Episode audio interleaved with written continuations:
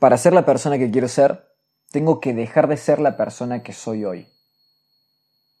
Este es, para mí, el principal principio del desarrollo personal, del crecimiento. ¿Por qué? Porque la persona que fui me ayudó a llegar hasta donde estoy actualmente, sea en un lugar lindo o feo. Me ayudó, me guió hasta donde estoy hoy. Para llegar a donde quiero llegar, tengo que ser otra persona. ¿Y a qué me refiero con esto? Tengo que cambiar mis creencias, tengo que cambiar lo que creo acerca de mí, lo que creo posible, tengo que cambiar hábitos, tengo que cambiar principalmente mi sistema interno, mi forma de pensar y mi forma de ver la vida, para verla en los términos en que la ve una persona que está en donde quiero estar. Y esto me estuvo sucediendo bastante en este tiempo, bastante. Hace poco me encontré con algo que no me había sucedido nunca en mi vida, que fue haber ganado relativamente un buen dinero en muy poco tiempo. Eh, específicamente 2.000 dólares en 15 segundos. Y vos wow, ¿cómo puede ser? 2.000 dólares en 15 segundos para gente argentina actualmente serían algo así como 400 mil pesos. Eh, ¿Cómo en 15 segundos? ¿De qué se trata eso? Todo fue gracias, de nuevo, nuevamente lo repito, a relaciones. Básicamente pasé un contacto, eso fueron los 15 segundos, y conecté a dos personas que eh, se requerían, se necesitaban, y yo fui puente, por lo cual me llevé eh, una comisión de un muy buen negocio que hicieron entre ellos, de los cuales yo mucho no me enteré. pero a ver, ¿A qué me refiero con esto? Esto fue un hecho de una índole muy importante para mí, quizás para otras personas que estén en otros momentos económicos, no lo sean tanto, para, para mí, que vengo de un lugar bastante de abajo, estadísticamente, según el INDEC, a nivel nacional, considerado pobreza, eh, para mí fue un, un, un rotundo choque a, mi forma de generar dinero. Ese preciso momento en el cual generé esa cantidad de dinero en ese poco tiempo fue un día en el cual tomé un descanso, un día en el cual eh, me relajé, porque sí, yo trabajo de lunes a lunes, entre 15 y 16 horas al día, contando trabajo operativo y trabajo estratégico que yo lo considero planeación, estudio y trabajo en mí. 16 eh, horas al día, de lunes a lunes. Ese día me relajé bastante. Estuve hablando con gente muy cercana y fui haciendo consciente de lo que acababa de suceder. Dos mil dólares en algo así como 15 segundos. Ok, eh, mi cabeza lógicamente tuvo un cambio de chip muy interesante, que fue muy interesante hacerlo consciente. ¿Cuál fue esa creencia? ¿Qué fue eso que cambió en mí? Fue, yo puedo generar el mismo dinero o más del que genero en dos semanas en 15 segundos. Se puede, es posible. Es posible exponenciar mis relaciones a tal punto de que prácticamente no me tenga que forzar para generar dinero, por esas relaciones que voy construyendo, esos activos actuales. Pero, ¿cómo choca eso con la persona que fui hasta el día de hoy? La cual tiene que trabajar 16 horas al día, de lunes a lunes, para así genero, genero buen dinero para, para mi edad, para ver de dónde salí, para Argentina. Sí, estadísticamente estoy en un bajo porcentaje de, de la gente del país. Eh, pero a base de mucho esfuerzo, de mucho sacrificio, de... Lógicamente también disfruto el proceso, pero de mucho esfuerzo. Y tener esas aproximaciones, esos gustitos, esos toques de una nueva conciencia,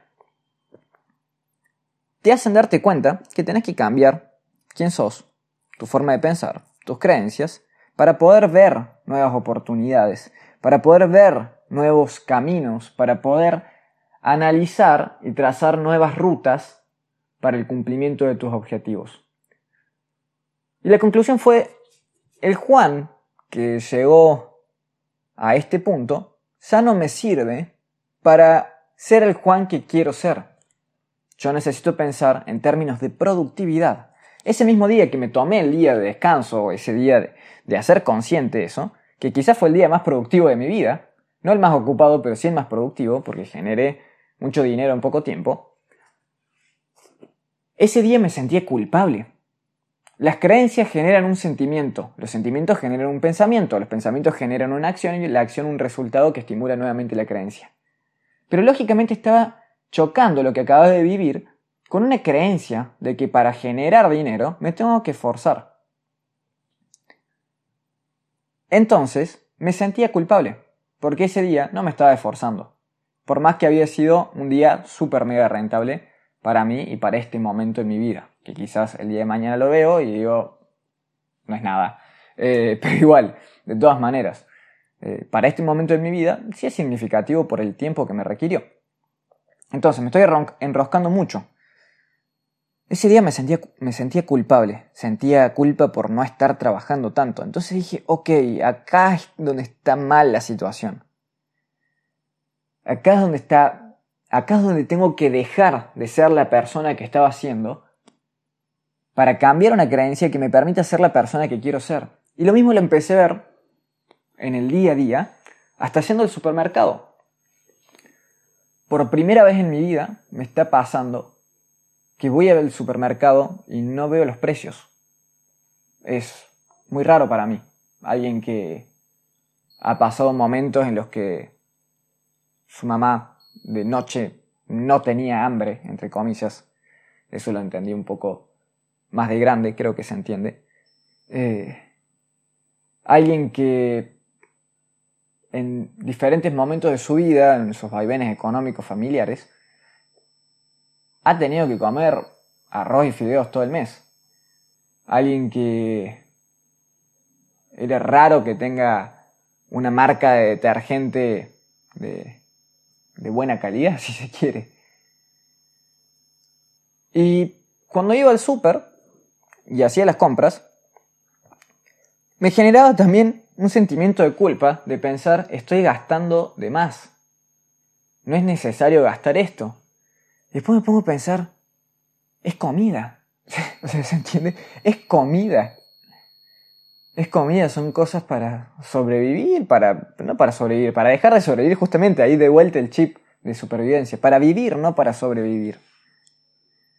Entonces, si puedo ya a este punto llegar de no ver los precios de lo que compro, porque el, estilo de vida me permitió aumentar mi calidad de vida, mis, mis, ingresos me permitieron aumentar mi calidad de vida, ¿por qué me genera culpa? Nuevamente porque hay una creencia arraigada, terrible, que no me permite crecer, que no me deja crecer económicamente.